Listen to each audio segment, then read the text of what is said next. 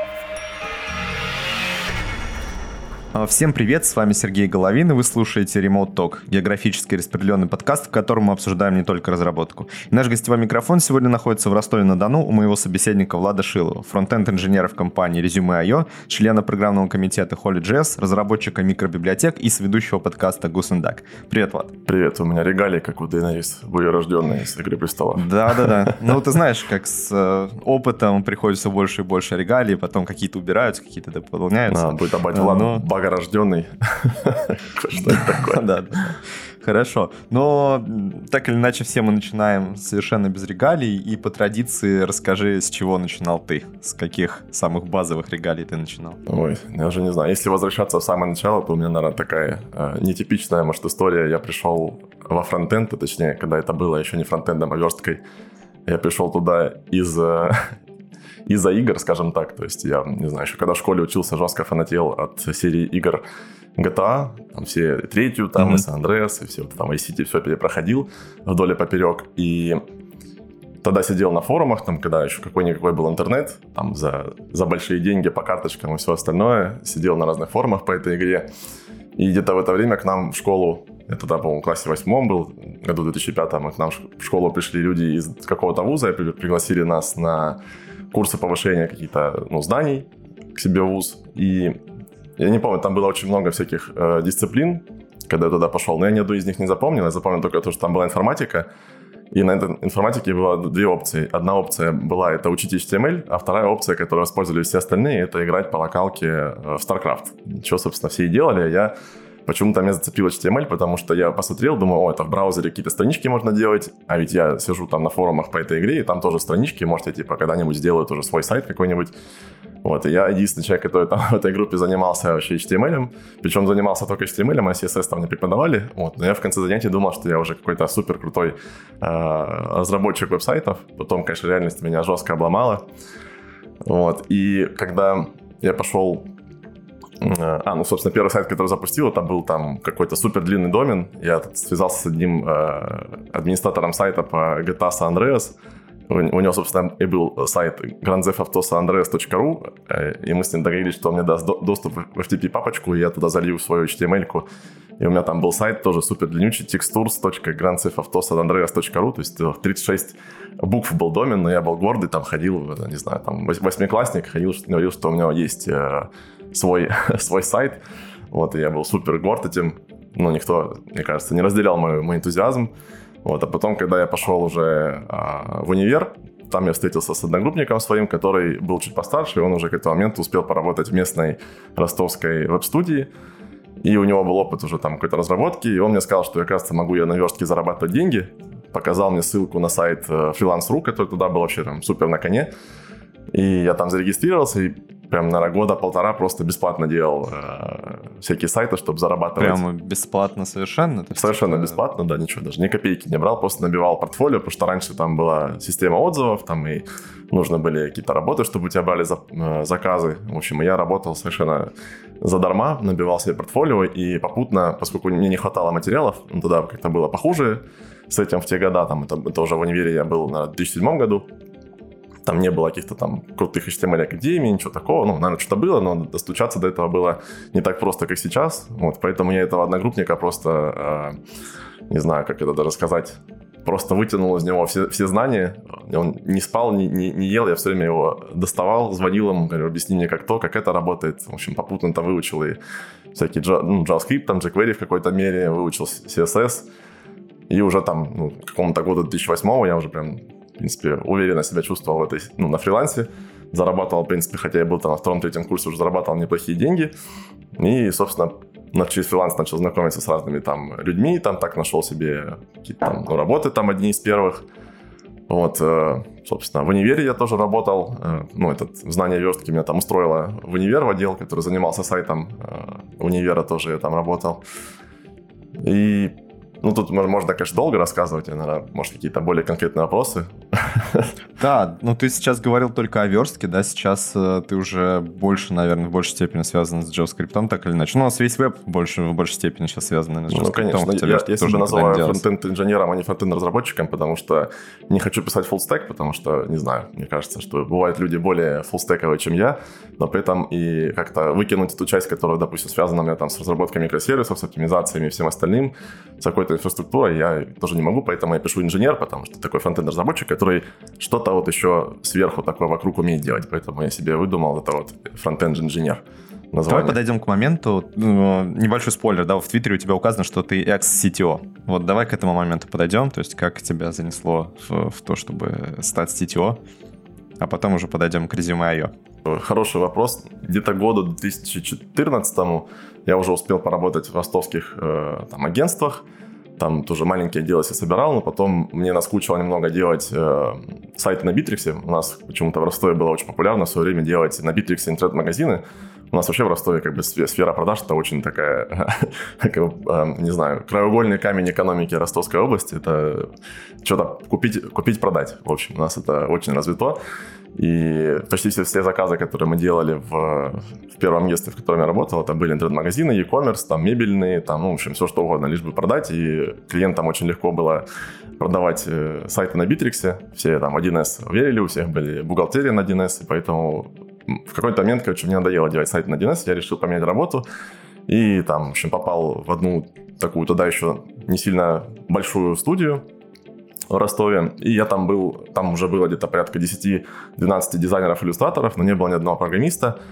Вот. И я там проработал в этой студии где-то почти 5 лет, наверное, и с нуля собирал там отдел свой. И, то есть я пришел, был единственным, и спустя 4,5 года, когда я уходил, там уже был отдел, э, не знаю, по-моему, где-то 20 фронтенщиков, где-то 10 бэкенщиков, несколько квейщиков, два мобильных разработчика, может, что-то еще я уже, может быть, подзабыл. То есть достаточно большой отдел был. И я вот, э, ну, как бы после всего всей этой истории, то есть я ну, долго работал, у меня, на мой взгляд, хорошо получалось, вот, но в какой-то момент э, пошло как бы, ну, это все, все достаточно тяжелая работа, надо сказать, да, то есть э, у кого-то, может быть, более органично получится быть CTO, у меня, у меня получилось хорошо, но это всегда было тяжело, потому что от тебя зависит как бы несколько десятков человек, э, ты все время должен решать какие-то проблемы, э, кто-то уходит, э, надо нанимать, Найм вообще у меня там занимал львиную долю времени. Потом, так как ты CTO, там приходится и в продажах участвовать. И, господи, даже не знаю, я там то в Москву ездил. Так или иначе, много вопросов тебя касается. Да, очень много вопросов начало меня касаться. И ну, то есть есть люди, тут как бы такой важный момент, про который я вот вел год назад Джейсон Дерхуд, и я про это писал, есть э, какой-то стереотип, мне кажется, советский, знаешь, и, ну, нав- наверное, советский, я так, по крайней мере, думаю, что вот был, был там какой-нибудь завод в Советском Союзе, и там, ну, все такая была промышленная экономика, и если ты работаешь токарем на заводе, то ты как бы там, ну, просто такой простачок. А если ты там э, начальник токарного цеха, то ты красавчик, у тебя там будет машина, квартира, ты будешь много зарабатывать, будешь авторитетный человек. Вот. Но сейчас совершенно не такая как бы история.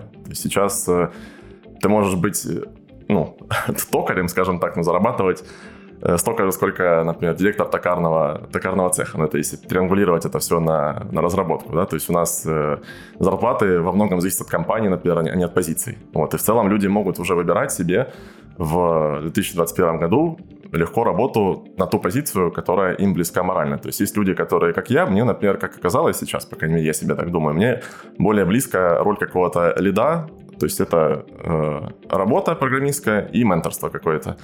Вот, а работа, которая CTO, например, да, она во многом сопряжена, сопряжена с менеджментом. То есть это такой менеджер, который знает, как, как кодить, то есть знает техническую составляющую. Вот, но и решает проблемы отдела, найма, э, там даже в агентстве это вопросы там, взаимодействия с клиентами, продажи технологий, в найм, ну, в общем, все это, все это нач, нач- ну, валится на CTO, и не всем это далеко подходит. То есть люди многие, я прям сейчас наблюдаю, да, то есть э, как люди в Твиттере, например, радуются тому, что им пишут, меня там повысили там, на тем лида. Вот. Но человек радуется тому, что его повысили на тем лида, просто потому что это как бы более высокая ступенька, и, но он не знает, и подходит ему это или нет. Он просто думает, что это раз то выше, то это лучше. Вот. Но на самом деле многим людям, даже опытные разработчики, даже там постоять ведущие других подкастов, например, всяких там или публичных персон, им на самом деле больше нравится именно кодить, и они к этому в итоге возвращаются, то есть болезненным путем таким. Ну да, есть такой этап принятия, да, который не каждый может пройти, и в итоге э, частенько вот эта разработческая натура, она берет верх. А с другой стороны, и вот это восприятие, да, про, ты упоминал про повышение, то, что многие смотрят там на становление тем лидом как на повышение. На самом деле это просто принятие определенной роли.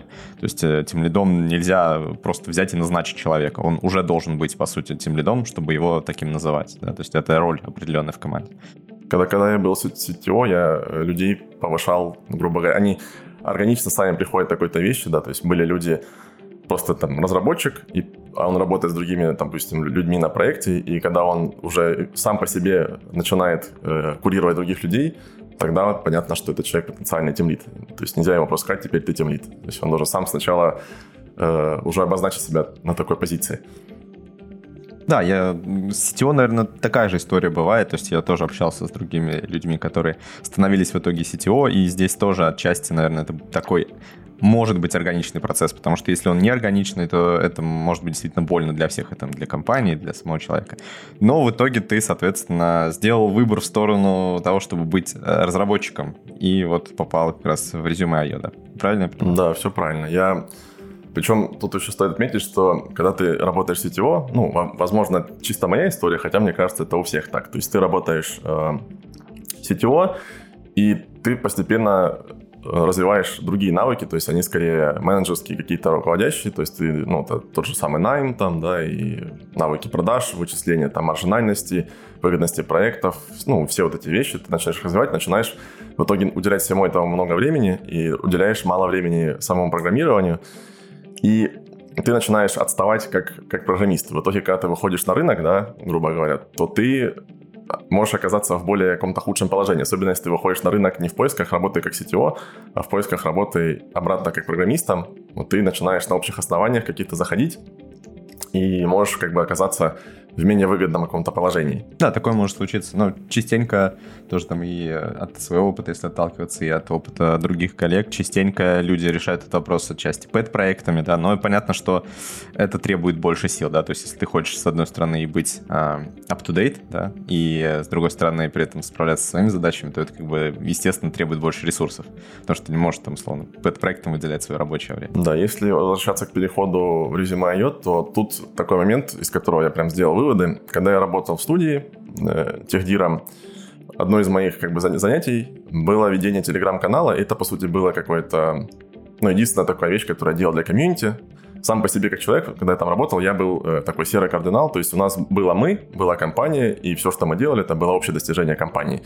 Как, как, как таковой, на личный счет мы ничего там никогда не перекладывали, и телеграм-канал я тоже вел от лица компании, вот, но э, он был как бы для людей, для комьюнити, и как-то раз мне написали на почту, э, написал на почту э, разработчик, говорит, у вас такой классный э, телеграм-канал, э, мы там с ним, я его нашел потом по имени во ВКонтакте, мы с ним поболтали, оказалось, что он там много выступает, все дела. Оказалось, что он в Ростове, хотя он живет, ну, он родом из Ростова, живет в Москве, но сейчас приехал в Ростов. Мы с ним встретились как раз в Ростове, там попили пиво в местном, местном баре, познакомились. И, ну, это было там еще какой-то год, наверное, 2017-16. Я тогда еще ни о каком уходе с работы не подумывал. Вот, но мы с ним, вот это, в принципе, единственное знакомство, которое я сделал за счет работы с комьюнити, пока работал в этом агентстве. И потом, когда я решил через год-полтора уходить из агентства, я вспомнил, что я вот с этим парнем познакомился, и мне запомнилось, что он там какие-то стартапы делал, все такое. Я ему написал, говорю, куда можно устроиться. Вот, и он оказалось, ну, это оказался Леша Токтаров, текущий сетево резюме ее, и мой текущий коллега. Вот, он сказал, приходи просто к нам. Вот, и я, собственно, даже работу как-то не искал, просто пришел к ним в продукт. Это как раз таки именно то, что я хотел. После агентства я хотел попробовать продукт. Ну, это такая популярная история, что люди поработают в агентстве, думают, наверное, в продукте может быть полегче. На самом деле, вроде как это и правда полегче, и приходят э, в продукт э, пробовать, пробовать новое. Вот, и таким образом, то есть единственная, тут мораль такая, что единственная вещь, которую я сделал для комьюнити, позволил мне найти работу, которая мне очень нравится. То есть и сейчас, когда у меня больше времени есть, я занимаюсь работой для комьюнити почти постоянно, чтобы таким образом как подстраховать себя от э, будущих возможных рисков в плане поиска работы и вообще как бы быть на слуху, чтобы ну, моя карьера как бы была застрахована. Развиваешь свой личный бренд. Да, личный, личный бренд, да. То есть... Э... Расскажи немножко про вообще резюме IO. Э, я вот посмотрел на этот продукт, и, если честно, я его не до конца понял, да, то есть я не очень понимаю, может быть, э, ну, по каким-то своим личным причинам, для чего он вообще нужен? То есть какая разница, как у тебя резюме оформлено? Или есть все-таки разница? И чем он помогает, например? И помогает ли вообще? Ну, судя по тому, что он существует, значит, он нужен. Вот, можешь, так как ты в этом продукте варишься, рассказать? Смотри, вообще, э, ну, как бы, это... Начну сначала. Это, это продукт, ему лет, наверное, 5 уже где-то наполовину он у нас нидерландский, наполовину русский, то есть э, у нас э, кофаундеры э, из России, из Нидерландов. В Нидерландах у нас находится э, все, что связано там с маркетингом, с бухгалтерией всякой, с контентом, SEO и всем остальным. А в, в России распределенно по разным городам, в основном в Ростове, в принципе, располагается большая часть людей, мы э, сидим тут разработчики и дизайнеры. То есть русская команда — это именно продакшн такой. И нас вообще немного, то есть когда я в принципе, большая часть времени компании было в среднем, наверное, человек 12, и резюме это такой большой продукт, ну, на мой взгляд, большой, сделанный э, маленьким количеством людей. И вообще, как бы, это такая часть, которую я, в принципе, очень ценю. Я очень люблю работу в небольших компаниях. То есть во, во, за всю мою карьеру самый счастливый этап моей жизни — это э, когда компания там, ну, меньше 20 человек. Тогда не появляется лишней бюрократии, лишних э, каких-то заморочек, лишних процессов. Все друг другу доверяют, все прозрачно само по себе. Вот, и ну, это, так, это такое отклонение, просто почему мне тут во многом нравится работать. Возвращаясь к продукту к таковому, это в первую очередь конструктор резюме, ну и куча еще всяких побочных вещей, связанных с тем, как ты ищешь работу. Но самое главное это конструктор резюме, и в целом рынок э, конструкторов резюме это огромная такая вещь. Есть такое понятие, по-моему, э, то ли в экономике, то ли где-то есть типа синий океан, по-моему, и красный океан. В синем океане ты как бы единственная акула, и ты плаваешь, и все хорошо. А в Красном океане много акул, они друг друга там пожирают, и там, грубо говоря, все в кровище в этом Красном океане. Вот. И рынок резюме-билдеров — это такой Красный океан, но на самом деле и прикол в том, что сфера такая, которая, по сути, непрошибаемая, то есть люди ищут работу всегда. То есть если э, даже, допустим, пандемия была, да, то есть мы практически не пострадали никак. То есть все, когда все хорошо в мире, люди ищут работу. Когда все плохо в мире, люди теряют работу и ищут работу. То есть, и, в принципе, поэтому рынок огромный, и работу ищет, в принципе, весь мир как таковой. Э, что конкретно предлагает резюме.io? Это, ну, то есть, как я сказал, э, создателей, о, господи, э, конструкторов резюме много, и все они, ну, как бы более-менее разные, предлагают разный набор фич. Мы как бы топим за какое-то удобство у себя, то есть современный какой-то интерфейс, быстро работающий, предсказуемый, и мы очень во много чем помогаем людям делать резюме. То есть, например, для меня как бы самый худший конструктор резюме, надеюсь, никто не обидится из HeadHunter, но в HeadHunter просто ужасный конструктор резюме. Причем он, он не менялся с тех пор, как я еще впервые искал работу, наверное, в каком-нибудь году 2010 или там 2009. И сейчас, в 2021 году, я вот там папе заходил резюме делать, там как будто ничего не изменилось. Просто текстери на разных страницах, и все это совершенно невыносимо неудобно. То есть в нашем случае у нас есть э, как бы у нас live preview справа, ты видишь PDF-ку, которую ты получишь в конце. У нас э, машин э, learning нам помогает тебе, например, э, заполнять скиллы в твоем резюме. У нас предзаполненные фразы, которые там сами подставляются, автокоррекция текста, как, как Grammarly. Помогает он, кстати, насчет, за счет чего помогает? То есть это есть какая-то просто аналитика, да, то есть что вот, например, если ты укажешь вот этот keyword волшебный, то там на 15% больше конверсии будет? Или как-то это по-другому работает? Там есть как бы два типа у нас, э, э, если так сказать, какой-то аналитики по данным. Есть э, у нас в Голландии отдел, который, говорил, занимается контентом. Там сидят всякие профессионалы, которые пишут, так сказать, мы называем это экзамплы, то есть это резюме на разные профессии, которые как бы идеально написаны, грубо говоря. То есть там идеальное резюме для, для менеджера какого-нибудь или идеальное резюме для, там, не знаю, веб-разработчика. И вот есть у нас набор, там, по-моему, по на 500 профессий, вот этих экзамплов. И когда чувак создает какой-то резюме, которое по профессии похоже на какой-то экзампл, мы начинаем там ему что-то подсказывать. Например, когда он пишет как коротко себе, ему там могут наваливаться готовые фразы из этих экзамплов, которые он может там заполнить. Мы там все проверим за него фотографию.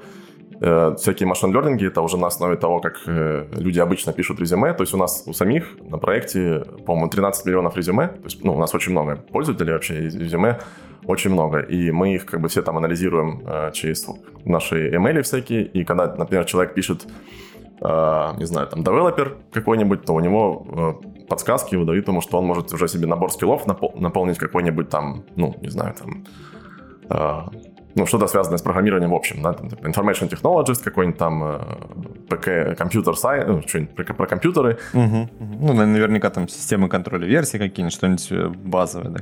Да-да-да, да. Если он, например, добавит туда какой-нибудь CSS, то у него э, подсказки переиграются, начнут подсказывать ему там уже JavaScript, jQuery, там он выберет э, JavaScript, ему появится там React, выберет React, покажется Redux, вот, все, все вот такие вещи, как бы они позволяют ну, время создания резюме минимизировать вообще по максимуму, вот.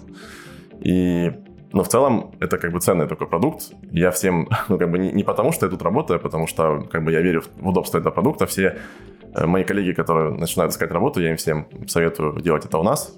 Вот. Плюс у нас очень много разной кастомизации, много шаблонов, которые, ну, по крайней мере, по нашей, вот эти эксперты, которые у нас работают, они говорят, что для для HR это как бы ну, удачные такие шаблоны, которые позволяют там быстро все анализировать. Плюс есть разные шаблоны, они как бы есть разные правила для разных профессий в разных странах. Там, например, в там, США э, фотографии если ты, например, ищешь работу доктором в США, то тебе фотографию в резюме лучше не прикреплять. И есть определенные там шаблоны, которые лучше работают для этих. А, то есть там есть еще разница в зависимости от сферы деятельности. Да, да, да есть такое, и от страны а, тоже. Ну, я, да, я про это просто не знал даже. А с точки зрения вот э, нашей сферы, да, инженерной, разработческой, ну, я согласен с тем, что Headhunter, это, конечно, да, там у них э, все с этим не очень хорошо в плане э, кастомизации резюме. У вас намного все лучше. Но вот вопрос, а действительно ли разработчику важна вот эта кастомизация? То есть насколько это помогает? Ну, это, наверное, такой субъективный момент, тем более зависит от компании. Мы, кстати, вот на российский рынок вообще не работаем. Мне кажется, что на российском рынке все HR привыкли вообще э, только с HeadHunter видеть э, резюме.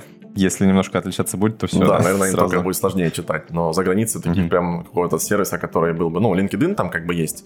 Но мне кажется, что он такой там монополии э, не имеет. Мы вообще работаем в целом на весь, на весь мир. И есть, такое, ну, есть такая разница между Россией, например, там, какой-нибудь США, там, или, ну, какой-нибудь западной страной вообще, там, может, э, скажем, Великобританией, что у них, э, когда ты откликаешься на, на вакансию какую-то, да, в какую-то компанию, ты, как правило, пишешь именно письмо в компанию, причем в письме ты там только здороваешься, по сути, ничего особо не пишешь, ты прикрепляешь э, прям PDF-ки, резюме и сопроводительное письмо. Сопроводительное письмо, это тоже у нас есть э, builder для того, чтобы делать PDF-ки для вот этих писем, в которых ты пишешь, я такой-то, такой-то, очень люблю вашу компанию, там, надеюсь, что там, ну, в общем, вот это вот обращение, ты его подаешь в таком письменном виде, как, как документ в PDF, и, в, и резюме, и это письмо ты прикрепляешь, отправляешь на электронную почту, и, ну, в этом плане, как бы, потому что они видят эти PDF, и они на них в первую очередь смотрят, для них это все очень важно. То есть, чтобы они весь контент, который основной получился в первой странице, например, резюме оказался, чтобы они могли все прочитать. Ну, там, то есть какую-то кастомизацию, может, ты под цвет компании как-то подстроишь и там под... Ну, в общем, все эти вещи, они в любом случае работают. Плохое резюме, э, ну, по-любому, это даже не нужно никакой делать аналитики, хуже тебе вряд ли поможет тебе лучше чтобы HR тебя отсмотрели и откликнулись на, на твой, как бы, э, на твое обращение, скажем так. Угу. Ну да, то есть у вас, получается, есть тоже какой-то анализ, условно, зеленой зоны резюме, то есть, типа, вот э, здесь еще не дотягивать до нормального резюме, а здесь ты уже там переборщил с количеством информации, и нужно поменьше сделать. Да, да, но это такая не супер скрытая информация, ты можешь уже там просто в гугле написать там э, резюме heatmap и увидишь, что там читают как бы первую секцию. В этом плане, кстати говоря, очень смешно, что э, если, допустим, взять тот же самый Headhunter, да, у них э, коротко о себе поле и скиллы, то есть как бы самые главные два поля, они у них в самом низу э, резюме располагаются. То есть ты пишешь то есть ты, идет, идет имя твое, потом идет твой опыт работы, а потом коротко о себе. Хотя, ну, в месте, где коротко о себе, казалось бы, самое место себя успеть быстро продать. И скиллы тоже как бы это важно. При этом, ну, как бы в плохом, вот именно шаблоны, по сути, это ядро продукта такое. То есть мы, мы, мы даем удобный инструмент быстро заполнить хороший шаблон, который, который удобно и быстро читается. Угу. Не, может, у них, конечно, была логика в том, что таким образом э, HR будут просматривать все резюме, но, скорее всего, они все равно будут пролистывать просто вниз, да, и будут смотреть э, последний вот этот блок с коротко о себе и скиллами. А, окей, а, давай перейдем к вопросу микробиблиотек. Так или иначе, это все равно связано с э, резюме потому что ты вот как раз рассказывал про свою библиотеку, а, для, про свой Color Picker. А, ты говорил, что проанализировав то, что есть, особенно популярные, да, ты делал как раз доклад на эту тему, а, решения, ты увидел, что они очень монструозны. И решил написать свое решение. Может, кратко про это рассказать немножко, а потом там я тебе позадаю различные вопросы про вообще необходимость вот, эти, вот этого движения в сторону уменьшения, да, микромизации библиотек. Так, ну если приходить в начало этой истории, я даже, в принципе, из нее сделал целый доклад, но ссылку потом на рэк-подкасту прикрепим. То есть где-то, если вспомню, где-то чуть больше года назад, наверное, мы делали э, в рамках проекта по кастомизации резюме решили добавить э, color picker к себе в резюме редактор, чтобы люди могли не только из каких-то наготовленных нами цветов, э, там, допустим, шапку перекрасить в резюме или, или футер, что-то такое, но и вообще любой цвет выбрать совершенно. Вот, нас там дизайнер нарисовал color picker такой прикольный, э, минималистичный. Uh, у нас сейчас сделаю немного отступления, у нас весь продукт сделан на React, пока я не забыл это, это упомянуть. Вот, и мы на дизайн, я думаю, ну я же как бы сеньор, помидор, сейчас быстро решу эту задачу за один день. Ну и как сеньор помидор я пошел сразу на NPM, начал искать React Color Picker там в, в адресной строке поиска и нашел сразу проект React Color называется. Я нажал на него, на его название, попал на страницу этого пакета, увидел, что у него на NPM 2 миллиона скачиваний в неделю. Это, если что, очень много. Это прям это супер много. Он, он наверное, входит в каких-нибудь там топ, топ сколько-нибудь самых популярных пакетов для React. 2 миллиона в неделю это прям очень большая цифра. Я потом для приличия открыл еще GitHub, увидел, что там 10, 9, по-моему, 10 или 9 тысяч звездочек, что он используется в 40 тысячах проектов open source, этот Color Picker. Все, мне этого как бы хватило, я так, знаешь, сверху вниз пролистал э, readme на GitHub, увидел, что там Color Picker есть, все окей. И все, начал делать там npm install, поставил, Э, вставился он там к нам, ну, добавил я его к нам в React э, в нужное место, но он выглядел не так, как мне надо, потому что у них там свой какой-то дизайн, э, закосы под color picker скетча, там, хрома и тому подобное. Я думаю, я сейчас быстренько его пере, перестилю, уберу там ненужные вещи и все, как бы, и пойду пить чаек свой китайский любимый. Оказалось, что все не так просто. Я потом посмотрел на разметку, которую выдает этот э, React Color. Оказалось, что там все заинлайнено, э, вообще ничего как бы не вытащишь, классов никаких нету, чтобы под свои стили навесить. Эм, короче, меня это все расстроило, я поискал еще на гитхабе, как другие люди справляются с этой проблемой, оказалось, что никак, там селекторы через угловые скобочки important, вот, меня это расстроило, но я подумал, ладно, все-таки проект же популярный, я как бы, э, наверное, как-нибудь разберусь с этим. Потом я, ну, забил пока на кастомизацию, думаю, поиграюсь дальше. Эм, Потом оказалось, что он еще тормозит жестко, то есть это прям самая медленная часть нашего резюме-редактора оказалась от Color Picker. Потом еще оказалось, что он на, на телефонах не работает. Потом я заметил в GitDiff, что у нас package log э, сильно поменялся, и там оказалось, подрос. что... М? Подрос немножко. Да, подрос. Я пошел, загнал там... Э, я, вот, у меня есть любимый сервис, тоже ссылочку в подкасте прикрепим, называется npm.anvaka.com. Туда вбиваешь название npm-пакета, жмешь построить дерево зависимости, и он рекурсивно строит э, все зависимости, которые к тебе с этим пакетом прилетят. То есть не просто, э, не знаю, то есть напрямую этого React Color, по-моему, там зависимости 5 или 6, а суммарно их там, по-моему, 12. То есть он рекурсивно эти зависимости тянут другие зависимости, и поэтому важно понимать, что вообще происходит, когда ты себе проект отставишь. То есть вот в пакет-локе Э, чем больше строчек по кэшлоке поменялось, тем больше ты всего притянул. Вот, и зависимости оказались супер странные, там всякие материал айконсы, хотя вообще там иконок в этом колорпикере никаких, я даже не видел, две версии Lodash разных. Короче, я, я прям удивился, но ладно. Потом оказалось, что пакет это еще весит 140 килобайт, то есть больше, чем весь э, React DOM вместе взятый. То есть один компонент весит, импорт одного компонента стоит больше, чем импорт всего фреймворка, на котором сделан, сделано все приложение. Вот, и в итоге в этот момент у меня случился как бы такой моральный сдвиг.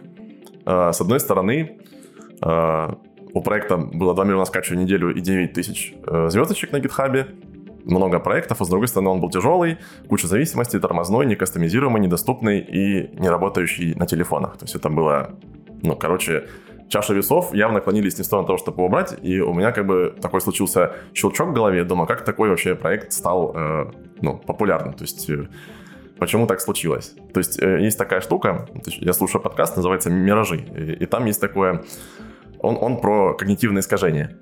Это есть такое когнитивное искажение, по-моему, синдром справедливого мира называется, или как-то так. То есть, э, э, когда, мы, когда разработчики, я думаю, ну, конечно, цифры у меня точно нет, но мне кажется, 90% минимум разработчиков, когда заходят на страницу какого-то пакета, они видят, что у него много скачиваний, много звездочек, у них э, срабатывает это когнитивное искажение, потому что они подсознательно свято верят, что только хороший проект мог стать таким популярным. То есть э, мир же справедлив, правильно? Мне безопаснее жить в справедливом мире, где только хорошее популярно становится. Ну, еще и проблема, да, в том, что в обратную сторону тоже срабатывает. То есть люди заходят на проект, они не видят много звездочек, и они понимают, что, да. скорее всего, это проект плохой, потому что, ну, если бы он был хороший, то, скорее всего, он был бы популярным. Да, и в итоге я прям что-то в эту тему закопался, мне прям стало интересно, почему вообще так происходит. И я вывел прям набор факторов, почему вообще проекты популярны становятся. То есть там доходит ну, как бы прям до топового. То есть если ты ну, сейчас в 2021 году, например, ты на NPM уже нормальное название пакета вряд ли зацепишь. То есть уже все занято, там и Color, там, то есть, короче, там все... Э, там React Color Picker ты уже точно не назовешь э, проект.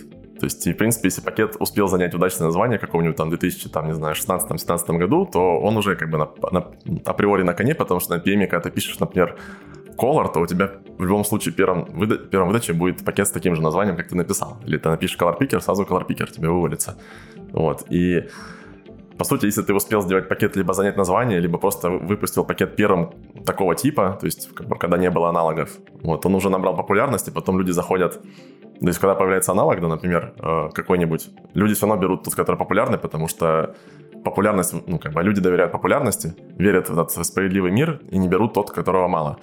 Э, мало популярности. То есть мало скачиваний, мало звездочек. И это как вызывает, я называю это инерция популярности какая-то. То есть э, проект, который единожды стал популярным, ему уже сложно э, перестать быть популярным, да, то есть я всегда в пример привожу Moment.js, да, то есть это, это штука, которая мы там, не знаю, какого-то там года, наверное, 2012 еще со времен там сайтов на jQuery, да, мы на ее использовали, чтобы время форматировать.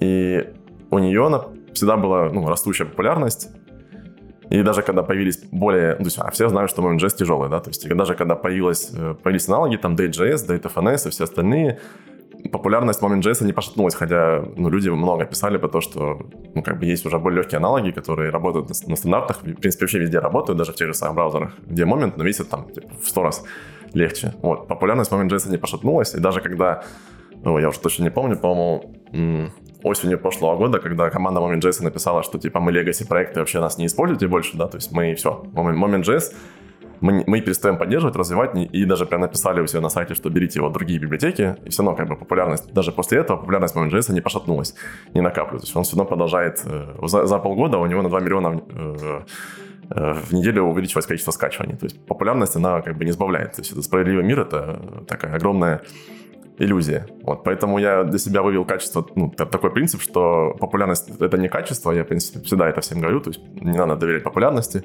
это очень обманчивая вещь, и всегда надо проверять то, что ты пытаешься к себе импортировать э, в проект, Хотя бы надо проверить размер, число зависимостей, и вообще там посмотреть ишусы на гитхабе, да, то сколько их там, то есть там их может быть больше сотни, значит, что, ну, как бы много проблем у людей, которые не решаются. То есть надо хотя бы какой-то базовый такой отсмотр делать. Ну, еще активность э, разработки стоит посмотреть. Вот мы у себя, например, да, да, да, придерживаемся да. принципа, стараемся придерживаться в командных принципах, что вот смотришь на проект, а если ты понимаешь, что э, тебе бы не очень хотелось в случае чего продолжать поддержку этого проекта или полностью форкать и его продолжать развивать, то нужно очень внимательно обращать внимание не на звездочки, а на то, как вообще над ним работают.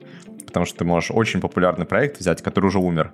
И если ты наткнешься на какой-нибудь э, критичную проблему, то у тебя несколько всего лишь вариантов. То есть переписать все, а, пофиксить, а, ну и, соответственно, вот пофиксить, и вряд ли его твой фикс мержит, тебе придется форкать и либо поддерживать, либо вот на этом форке жить. Как-то так или иначе с этим мириться. Да, на самом деле кажется, что вот это все, что мы говорим, это такие простые истины. На самом деле даже оп- очень опытные люди забывают все это делать. То есть я вот э, где-то хотел это, кстати, у себя в подкасте обсудить, но забыл. Где-то месяц назад э, наткнулся на диалог двух прям очень, очень опытных, очень опытных э, разработчиков в Твиттере. Один спрашивает, э, э, имена не буду болтать, я просто не все помню уже, кто там участвовал. В общем, э, человек спрашивает в Твиттере, э, какую взять библиотеку, чтобы на React рендерить в Canvas. Вот, ему скидывает ссылку, по-моему, на React React Canvas, по называется. То есть скидывают на эту штуку. И они ее там в трейде обсуждают, как они будут использовать этот React Canvas, Э, там друг друга спрашивают, подходит для продакшена или нет. То есть у них там прям тред обсуждения этой библиотеки, как они там будут, как ее можно использовать, какие плюсы и минусы. Вот, и я туда захожу, нажимаю на, этот, на ссылку на React Canvas, открывается репозиторий, и я вижу, что у него 4 года нет комитов. Вот для меня это все, как бы. Это, то есть я, ну, на этом моменте для меня обсуждение дальнейшее не имеет никакого смысла. То есть проект мертв. Вот, во фронтенде нельзя сделать проект, и рассчитывать, что за 4 года, как бы, то есть он его нельзя закончить просто, то есть постоянно меняется там, то есть CJS на ECMAScript там меняется, выходят новые браузеры, ну, невозможно просто, то есть э, просто нельзя сделать проект и сказать, что ну, как бы 4 года он не коммитится, но он по-любому мертв. Вот, на этом моменте продолжать нельзя, и даже есть опытные люди, даже известные в комьюнити, они все равно допускают такие ошибки, то есть почему-то забывают на это посмотреть. Вот, возвращаясь к нашей истории, то есть в итоге мы э, забили резюме на все эти готовые колор-пикеры. Я там еще нашел парочку на NPM, они все мне не понравились, они все как бы одного поля ягоды оказались тяжелые, медленные и тому подобное. Вот мы в итоге просто собрали там за один день э, компонент у себя в кодовой базе, там сделали локально. Прям получилось прям прикольно, быстро работает. Мы там даже прям бенчмаркали все локально. Вот, и там Леша Токтаров, CTO наш предложил, говорит, давай ты просто, типа, ну, вот свой код выложишь на GitHub, законтрибьютишь, и мы подумали, хорошая идея, то есть получилось прям, прям классно. Вот, и я там э, потратил еще какое-то время, отвязал его там от наших styled компонентов, э, какой-то сделал более-менее там без, без зависимости, по-моему, сделал итоге версию этого color picker, выложил на NPM, и э, поскольку какой-никакой там тоже опыт в open source у нас в компании был, вот, и я очень много инвестировал в продвижение, то есть прямо история э, написания кода, она, наверное, даже покороче, чем история того, как я продвигал. То есть, э, то есть я сделал пакет с ценностями, да, то есть у меня были ценности, то, что я хотел сделать его... То есть у меня были цели, по-моему, я хотел сделать его в 10 раз легче, чем React Color, там сколько-то раз быстрее, чтобы он там трешейкался, типизированный был, доступный был, на телефонах работал. Вот, и все вот эти ценности я использую для того, чтобы э, пиариться, то есть я писал статьи, Э, на DevTool писал там в Twitter, просто там в паблике Telegram писал, то есть и у меня на самом деле на тот момент, на тот момент было подписчиков в Твиттере, по-моему, человек 150 вообще, то есть где-то год назад у меня их, в принципе, было немного, вот, и я там использовал другие площадки, чтобы компенсировать недостаток своих, как бы, своего э, своей аудитории, да, личной какой-то. Я использовал там и Reddit мы использовали, и Dev2, и что-то там, как у нас, флеш, хэш, забыл, хэш, хэшнот, по-моему, назвать, да, этот сайт. В общем, понаписали мы там везде, там и просил э, всякие разные медиумы паблики тоже писать. В общем, мы, ну, в принципе, а что им не писать, потому что проект предлагает реально объективную какую-то пользу для комьюнити. То есть есть, есть медленный тяжелый, есть быстрый и легкий, как бы. Поэтому никто особо как бы никогда не э, даже не, не спорил. Прикольно, мы там выложим. То есть я там в, в куче телеграм-каналов мы оказались. Вот, и, в принципе, это вызвало какой-то быстрый скачок э, у библиотеки. И у меня тоже поперло там личной популярности в библиотеке. Плюс я там э, сам, чтобы... Ну, это как раз-таки возвращаясь к моменту того, что люди не берут библиотеки, у которых нет популярности, да, то есть у меня получается... То есть в комьюнити появился color picker, у которого нету скачиваний, да, а есть color picker, у которого 2 миллиона скачиваний в неделю. И люди все равно продолжали бы брать э, тот, у которого что-то есть. То есть мне надо было выработать какую-то свою базу, и я начал просто сам... Э, на, на GitHub есть такая штука, по-моему, Depends, Depends Graph, или как так называется. То есть я начал искать э, другие репозитории, которые используют тот React Color, переходить в них и говорить, типа, вот, ребята, вы используете React Color, вот у него там такие-то проблемы, и я делал pull request, и вот, там, возьмите, типа, мой. Мой там получше будет работать, например, на мой взгляд. Вот, и все вот эти преимущества я писал, что там нет зависимости, быстро пятое, десятое, и, в принципе, почти все там соглашались, потому что я уже код за них написал. Р- работа, конечно, как бы для меня это была супер тяжелая, то есть надо разобраться в чужом репозитории, вообще как бы его запустить, потому что они даже не всегда, не всегда запускаются локально эти проекты чужие. Вот. И я там так выбил себе там первый проект, проектов 20, э, набил там уже какие-то скачивания, там у меня хотя бы было какое-то количество тысяч, ну, собственно, от самого нашего проекта тоже там э, скачивания были за счет CI и тому подобного. Вот это дало какую-то базовую базу для доверия э, в точке зрения комьюнити. И все. И, ну, за счет того, что я постоянно там э, пиарил эти ценности в микробиблиотеке, э, в зависимости, там свой, свой пакет, меня там начали замечать, звать там на подкасты, веб-стандарты меня позвали, э, тоже там про колор-пикеры поболтать, про микробиблиотеки, там в JS Underhood позвали, потом оно там зацепилось одно за другое, э, позвали в Holy.js в ПК, в общем, потом другие подкасты, в общем, там одно, пятое, десятое, я уже вот и тут у вас записываюсь, короче, очень неплохая цепная реакция все это вызывает тот open source проект у меня вызвал, я еще типа другой, как сказать, спин сделал, то есть помимо Color Picker сделал еще либо под названием Colort, которая занимается именно обработкой цветов, то есть знания, которые я в Color Picker получил, я их переиспользовал, сделал там аналог э, Color или, или Tiny Color какого-нибудь, тоже там быстрее, легче и все остальное. То есть получается, что open source сейчас это как раз-таки вот тот самый Красный океан. То есть э, туда без боя прям не пробиться совершенно. очень сложно. Надо быть готовым потратить много сил. То есть сейчас уже, ну, если вы, конечно, какой-то там супер гений э, и придумаете что-то, чего нету, то, возможно, будет полегче. То есть, но кажется, что уже очень много чего реализовано, но факт в том, что если следовать принципу того, что, ну, то есть вы ищете себе в проект какую-то зависимость, но не доверяете там, ну, ничему, как бы, то есть вы хотите ее добавить, нашли популярно, но вы ее до этого отсмотрите нормально. Скорее всего, вы найдете, что она имеет изъяны какие-то большие. Особенно если это проект, который там уже много лет разрабатывается, и, ну, там могут быть какие-то устаревшие уже там и подходы, и, ну, какие-то вещи просто уже не интегрируются, или, ну, э, мейнтейнер там устал или еще что-нибудь такое. То есть, скорее всего, вы найдете много вещей, которые можно сделать лучше. И, ну, вот с этим подходом можно легко находить э, идеи для своих open source проектов, но вы так легко, конечно, их не запустите, потому что пробиться сквозь популярность это, это большой труд. Вот. Но в целом, в принципе, если один раз вы уже пошли, ну, допустим, следующий проект, который я делал после Color Picker, вот, вот, либо для работы с цветами, она уже намного быстрее стрельнула. То есть у тебя, в принципе, как у разработчика уже появляется какое-то собственное тоже доверие. Вот, и одно за другое цепляется, и, в принципе, уже будет полегче. Но первый проект, конечно, ну, преодолеть сложновато будет. Ну, Андрей Ситник, по-моему, как раз тоже делал доклад по поводу open source вообще, по поводу там, продвижения open source проектов. Он упоминал, что э, если не делать вообще никакой маркетинг для open source проекта, какой бы он классный не был, он, скорее всего, не выстрелит. То есть там, наверное, как-то он может выстрелить, но там даже если эта идея гениальная, но про эту идею знаешь только ты и еще пара разработчиков вокруг тебя, то, наверное, это не сильно поможет. А с другой стороны, он тоже упоминал, что личная популярность, а, которую ты также можешь приобрести за счет open source, да, мы можем чуть попозже про это тоже поговорить, она помогает легче стартовать проекты. Ну, даже мы можем посмотреть, как Андрей Ситник сам свои проекты стартует, и там, например, тот же State Manager, а, ну, и его вообще ряд вот это нано-библиотек тоже, nano-ID и так далее. Они очень быстро набирали определенную популярность, очень быстро там народ подхватывал. Не то чтобы там десятки тысяч звездочек, но как минимум там первые тысячи он собирал очень быстро. Вот. Как ты считаешь, насколько действительно open source может помочь вот в развитии личного бренда и наоборот, личный бренд в развитии open source? То есть вот можешь своим опытом, например, поделиться? Вот ты говорил, что у тебя как-то параллельно начала расти популярность и твоя, и библиотеки. Ну вот, если ссылаться на тот же самый доклад, который Андрей делал, то есть я про него э, знаю, я его тоже смотрел, очень хороший доклад. И, в принципе, со всеми вещами, которые там Андрей говорит, я согласен, но только он говорит, что популярность э, ну, то есть open source это плохой способ э, как бы набирать популярность. То есть он говорит, что это как бы не, не, не делается так. То есть open, open source ты популярность, по его мнению, не наберешь. У меня совершенно диаметрально противоположный опыт. То есть, как, как я говорил, то есть пока я работал в агентстве, то есть у меня э, сейчас сейчас, на, на данный момент где-то 14 лет опыта, наверное, вот, и из них э, 13 лет я не себя никак не продвигал. То есть я работал на благо компаний, вот, и личным брендом никаких, никаким не занимался.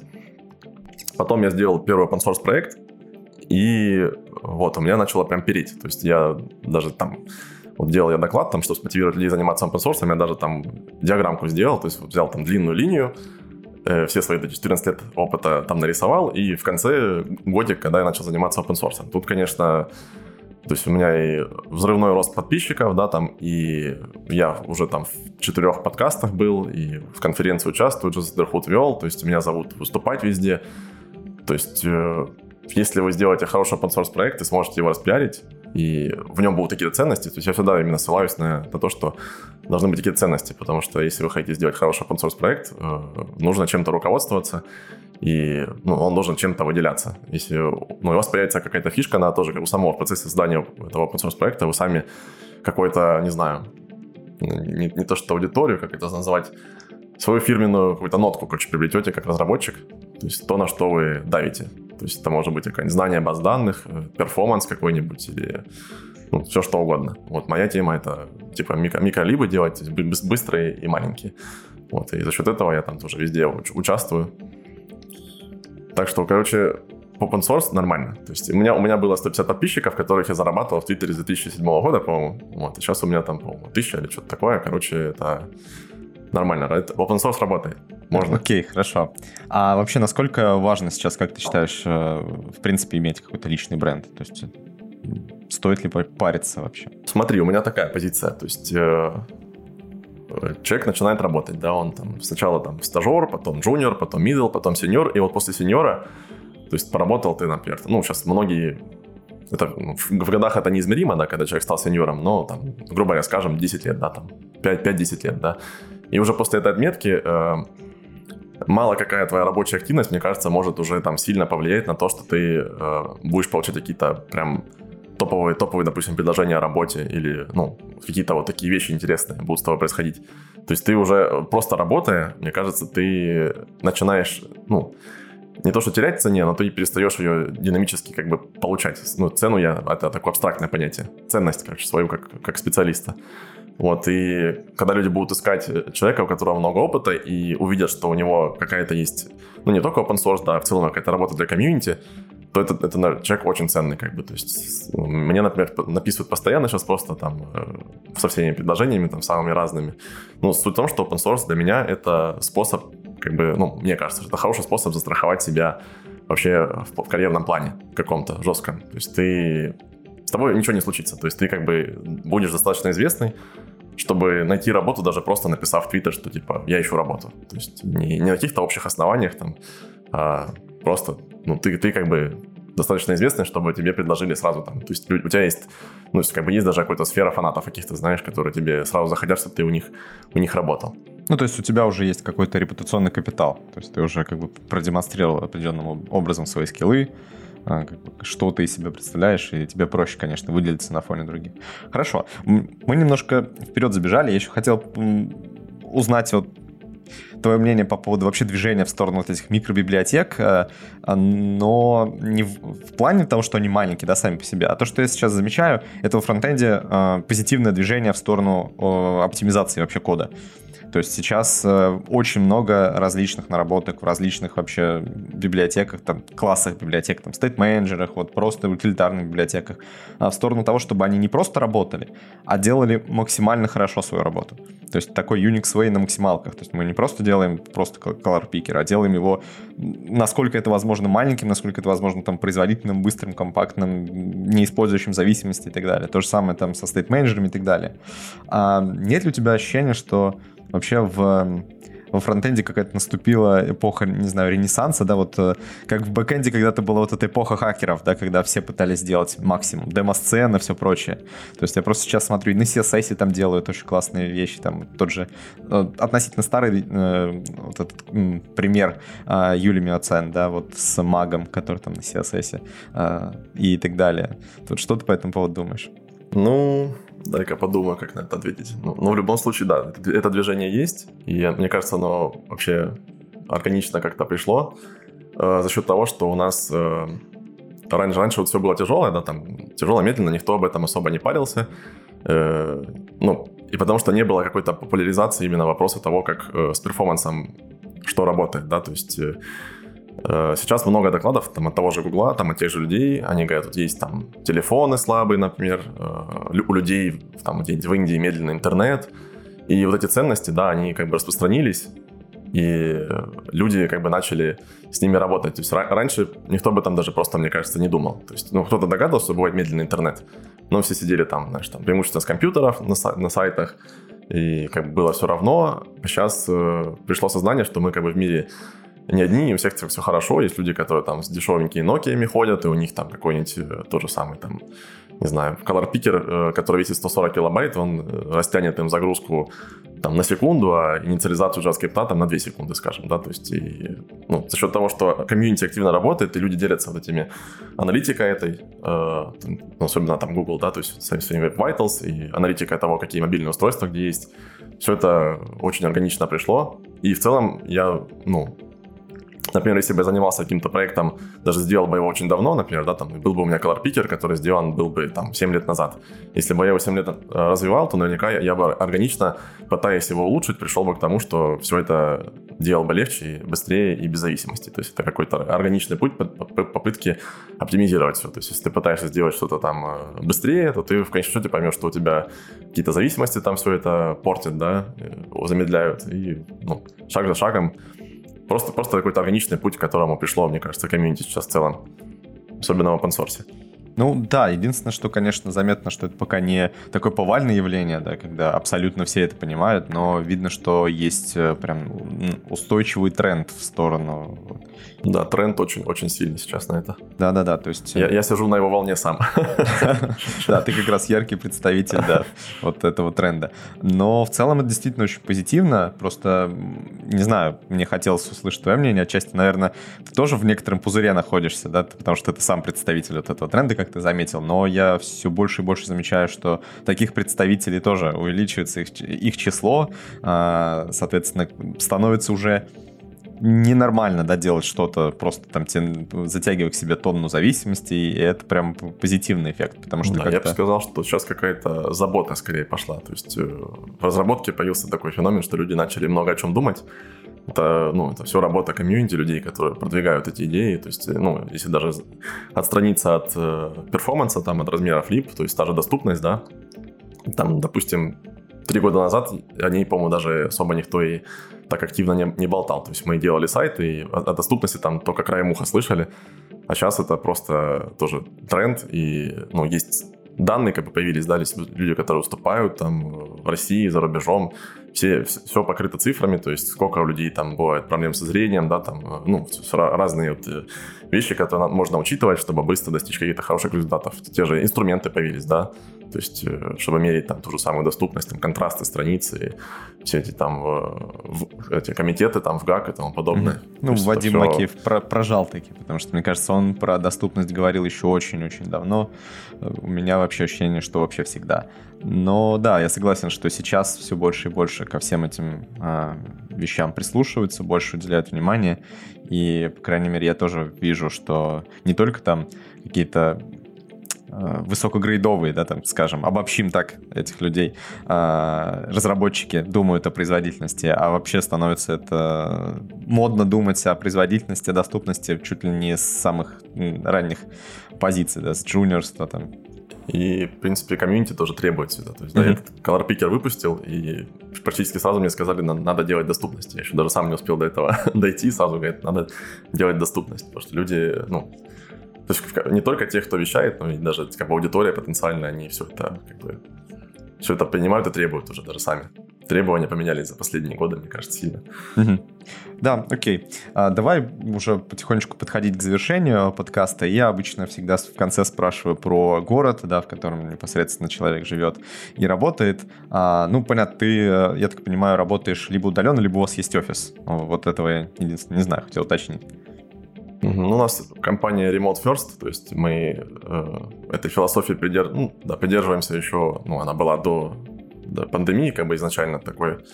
Вот, но у нас есть э, офисы везде, в Москве, в Ростове, там, в Нидерландах, то есть, которые можно ходить. Для меня, мне кажется, это какой-то идеальный формат, потому что сидеть ну, без, э, без офиса, мне кажется, сложновато, потому что хочется куда-то выехать, и, ну, мне иногда не хватает такой-то именно рабочей обстановки, такой, чтобы я приехал, и тут у меня именно была моя территория для работы. Особенно там годы, когда люди сидели, ну, год, когда люди сидели на локдауне, да, он сильно повлиял на размытие э, личных и рабочих каких-то границ. Поэтому я ценю наличие офиса, то, что у нас он есть.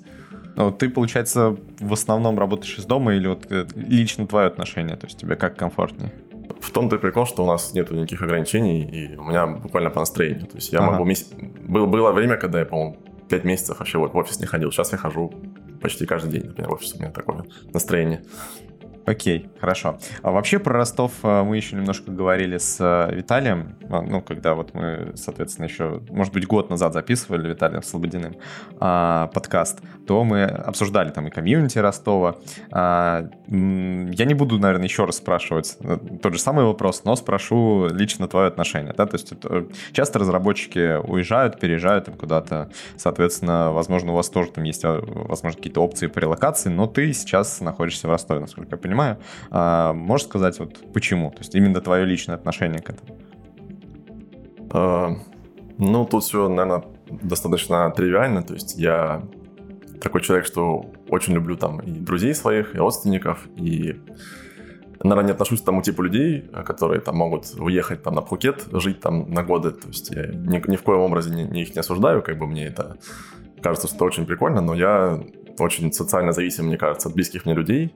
И не, не могу просто так уехать. Я могу поехать куда-нибудь там пожить, пару недель там в Питере поработать, например, все такое. Но в целом э, все-таки мне, мне надо поддерживать контакт с своими, с моими близкими людьми. Я за это очень сильно, как бы, это мне очень ценно, скажем так. То есть мне там каждую неделю хочется с кем-то видеться, там пойти с другом побегать в парке, там позаниматься спортом, в баню сходить с кем-нибудь, там еще что-нибудь, на, не знаю, там на картах сходить покататься, на шашлыки и все такое. В общем, это, это мне очень важно. То есть я не могу представить, что если я перееду куда-нибудь там в другой город, где я никого не знаю, и как я там буду... Ну, то есть я могу, конечно, найти новых друзей, но, например, даже в Ростове у меня, э, не знаю, друзей, наверное, с женой суммарно человек 35 здесь. Вот. Ну, это не считая родственников. Вот. И то иногда бывает сидишь и думаешь, куда бы с кем бы с кем бы встретиться, потому что все там то занят, то еще что-нибудь, то еще что-нибудь. Мне кажется, что без, без, без друзей, без социума близкого мне я там могу немного загнуться.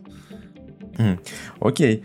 А, и такой тогда вопрос, а, и я его тоже стараюсь всем задавать. А, у вас наверняка есть какие-то города поменьше, поменьше вокруг Ростова, да, то есть, ну, это сто процентов, да, потому что Ростов достаточно большой город, э, так или иначе.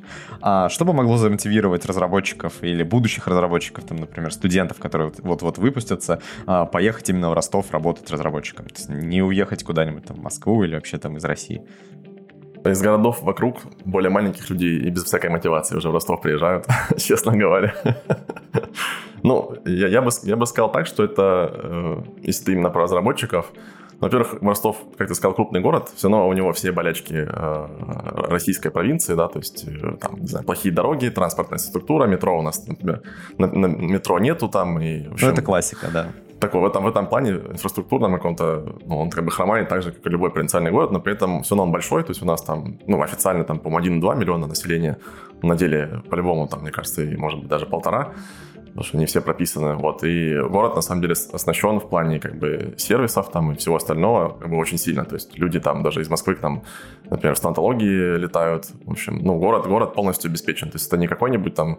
Ну, знаешь, бывают эти истории, когда люди переезжают куда-нибудь в Сочи жить, думают, что они будут красиво жить на море, а там, оказывается, все, все для туристов и ничего нет. Вот в Ростове есть все. То есть это реально полноценный мегаполис. То есть любое, любая вещь, которая может захотеться, то есть там, не знаю, глаза полечить, ну, в общем, медицина там, не медицина, все здесь можно найти на любой там, по, не знаю, химчистка для сникеров там каких-нибудь ботных, и то найдется.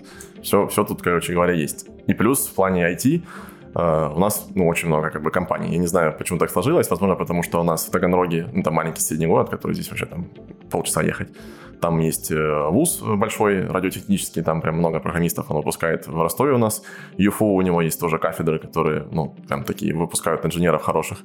И у нас из-за этого, мне кажется, скопилось очень много IT-компаний, и, которые здесь открылись, и которые, ну, крупные компании, которые здесь открыли офисы по разработке. То есть у нас, там, например, Тинькофф здесь есть, Теле2, Мегафон, э, э Контур, по-моему, есть, Юкас тот же самый, по-моему, Юкит у них тут Accenture недавно открыл офис, и много компаний, которые, ну, от отечественных, ну, компаний, которые именно локальные, их очень много. И есть прям даже две компании, которые прям тоже крупные, и как бы гордость вообще, мне кажется, Ростова, то есть это TradingView, это компания такая международная, которая, ну, наверное, все, кто торгует на бирже, про нее знают, там, чтобы отслеживать акции и тому подобное. И Киноплан — это компания, через которую у нас в Ростове, ну, это ростовская компания, через которую, скорее всего, если вы покупаете билеты в кино э, через интернет или на кассе кинотеатра, скорее всего, через их сервисы вы это делаете. Вот, и в целом, в принципе, делают у нас Рандотек, э, конференция делает каждый год э, как бы такой индекс узнаваемости эти компании Ростова, и там, ну, очень много компаний.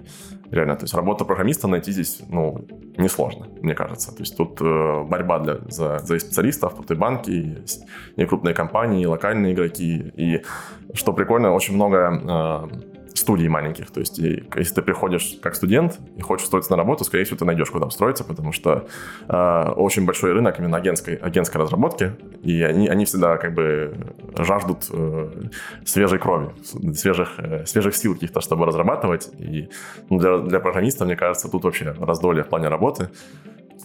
Плюс, плюс, как бы, э, ну, я не знаю, в Москве, понятное дело, э, например, больше всего этого, да, то есть Москва, наверное, в плане поиска кадров и количества компаний еще более, более большая, но не всем нравится, как бы, антураж вот этой вот э, столицы, то есть, ну, как бы, он большой город, может быть, ну, на мой взгляд, менее уютный, да, то есть все далеко, как бы, находится, то есть Ростов в этом плане более уютный, плюс что я лично, ну, я забыл сказать, ценю как бы простое, то, что он э, располагается именно там, где он располагается. То есть у нас 6 часов ты на море, например, на машине. Полчаса там, ну, типа, 6 часов до Черного моря. Полчаса там до Азовского, которое такое попроще, но тоже море. 6 часов там ты, например, на Крымском мосту уже в Крым заезжаешь. 7 часов ты в Донбайе или в Архизе и катаешься на лыжах, скажем. 8 часов ты при Эльбрусе там уже на горы смотришь. 4 часа ты в Адыгее тоже, там ты уже в горах на водопадах где-нибудь. Вот там, не знаю, 10 часов ты в Красной Поляне или, или Ялте, например. То есть тут все как бы очень близко находится. То есть ты живешь в, в теплой, как бы в теплом регионе, у тебя хорошие продукты, тут все свежее, фрукты растут, э, хлеб, э, пшеница прямо у тебя за углом там растет, короче говоря, и поехать куда-то отдыхать, вопрос как бы вообще там супер, супер простяцкий. Выбор, выбор огромный, как бы мы тут сами мотаемся на машине просто куда хотим. Слушай, ну ты, мне кажется, сделал ультимативную рекламу просто Ростову, и сейчас все, все послушают, ломанутся. А, мне кажется, ты вот обрисовал а, южную IT-мекку, идеальную просто для разработчика. А, спасибо, да.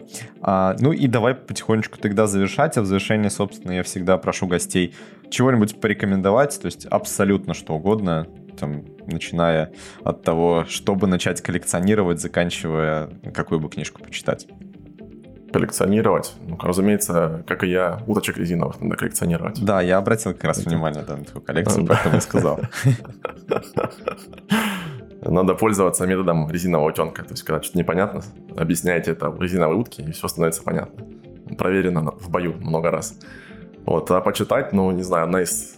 Какую-то техническую литературу я не люблю советовать читать, потому что все постоянно устаревает и тому подобное, вот, но в плане именно работы с кадрами какой-то, которая, книга, которая мне, например, помогла, когда я был сетевой, это «Как пасти котов», книга про управление программистами именно. То есть она позволяет неплохо структурировать мысли себя в голове на, на тему того, как с кадрами работать. Именно, именно с программистскими, именно с айтишниками. Она полезна, кстати, будет не только сетевошникам, но и э, менеджерам, которые пытаются понять, как, что у программиста в голове происходит. Программисты, как известно, особенные да, люди. Да. Окей, хорошо, спасибо. А на этом будем тогда завершать. И вы слушали очередной выпуск подкаста Remote Talk от СССР. Сегодня с вами были Сергей Головин и наш гость Влад Шилов. До связи. Пока, ребята.